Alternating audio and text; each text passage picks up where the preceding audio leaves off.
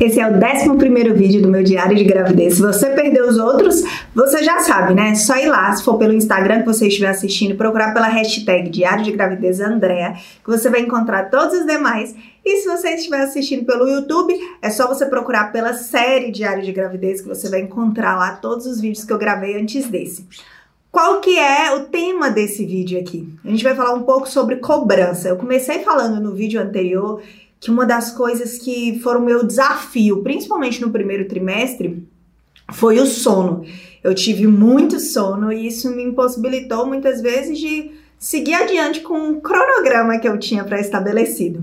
Todo ano, normalmente no mês de janeiro, eu e o Felipe, que é o meu esposo, sentamos e a gente coloca metas, traça planos, objetivos para o ano em todas as áreas da nossa vida. Isso nos ajuda a entender melhor o que, que nós esperamos daquele ano e não ficar perdidos, de maneira que a gente consiga executar mais coisas e nos planejando melhor, a gente consegue também realizar mais sonhos. E aquilo é um norte para a gente do que a gente vai fazer. E quando eu engravidei, eu já tinha ouvido falar algumas pessoas falando sobre, às vezes, ter muito sono, ou ter muito enjoo, ou coisas do tipo. Mas eu ainda assim, eu sabendo que eu queria engravidar esse ano, fiz um cronograma ali do que eu queria para mim, do que eu queria produzir. Eu sou uma pessoa extremamente assim movida a desafio, sabe? Eu gosto de me desafiar, eu gosto de realizar. Eu tenho uma mente extremamente criativa, então além de gostar de realizar, eu gosto ainda mais de criar. Eu estou a todo momento pensando num projeto novo, em algo novo, em um livro novo, num desafio novo. E eu tinha muitos planos do que fazer, de colocar em prática esse ano.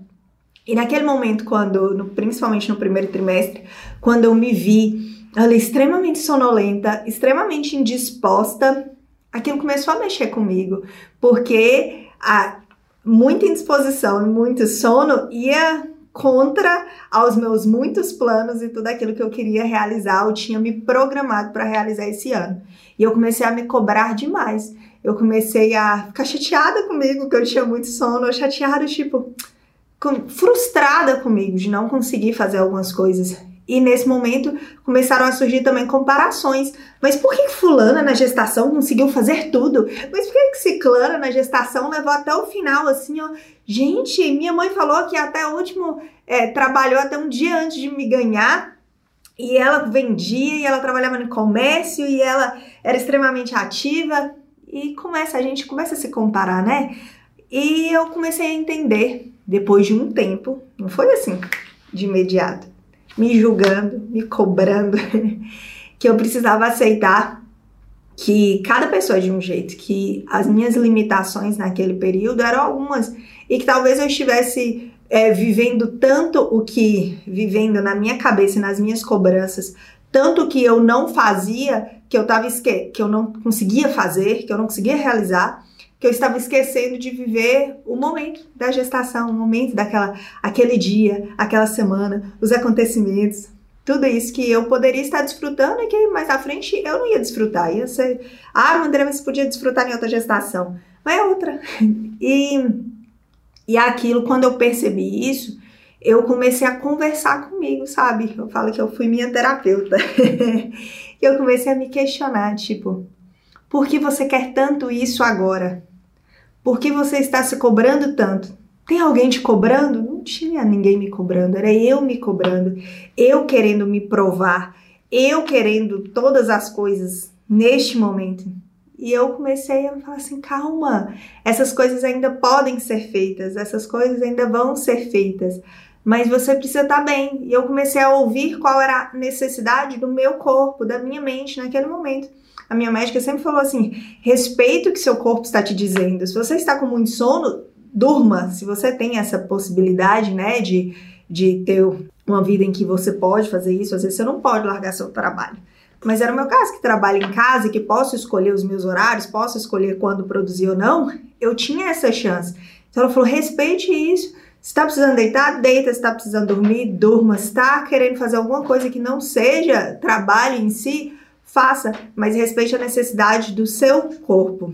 E aí eu comecei a pensar em quantas vezes mesmo quando não era gestação, eu, eu, deixei de me ouvir, sabe? Eu acredito que a gente precisa ter sonhos, a gente precisa ter metas, a gente precisa ter tudo isso bem claro, porque nós temos uma grande facilidade de fugir do que precisamos fazer, do que temos que fazer.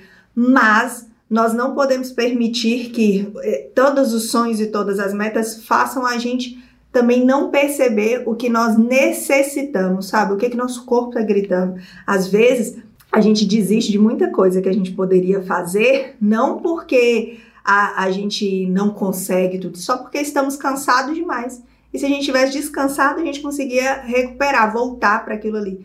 Então eu aprendi a respirar, eu aprendi a ficar em silêncio, eu aprendi a me notar, me sentir, entender do que, que eu estava precisando naquele momento para mim. Então a minha dica nesse vídeo é para que, se em algum momento você está se percebendo cobrando demais ou se comparando demais, que você pare de olhar para os outros, porque como a sua mãe mesmo te disse, né, lá na sua infância, você não é todo mundo, você é alguém cheio, cheio das suas qualidades, seus defeitos, suas necessidades, seus desejos. Então aprenda a se respeitar, a não se comparar e a não se cobrar tanto, que você possa sentir aquilo que você precisa agora e que você possa respeitar essas suas necessidades. Esse foi o vídeo 11 do Diário de Gravidez de Andréa. E se você, em algum momento durante a gestação, se cobrou muito, coloque aqui para mim o que, que foi. Ah, lembrei, lembrei, porque grávida vocês têm que perdoar, né? A, a linha do tempo do vídeo, que a gente esquece algumas coisas. Uma das minhas cobranças do primeiro trimestre era falar assim: Meu Deus, eu não li, eu amo ler. Eu não li ainda quase nenhum livro de gestação, quase nenhum não. No primeiro trimestre eu não li nenhum livro sobre gestação. E eu ficava assim, eu não li. E as pessoas estão falando comigo que tem que ler, que tem que descobrir mais sobre isso. E eu me cobrava, eu falava assim, nossa, eu já sou uma mãe muito ruim, porque eu não li nada sobre isso ainda. Eu não comprei nada do enxoval, eu não fiz nada. E aquilo também foram cobranças que eu fui me tratando ao longo do tempo, falando assim, calma. Calma, calma, você não precisa saber de tudo, você não precisa ser tudo, você não precisa de nada disso. Respeite o seu tempo. Mas me conta aqui nos comentários se você se cobrou muito, se você ainda se cobra muito e como é que você tem aprendido a lidar com isso.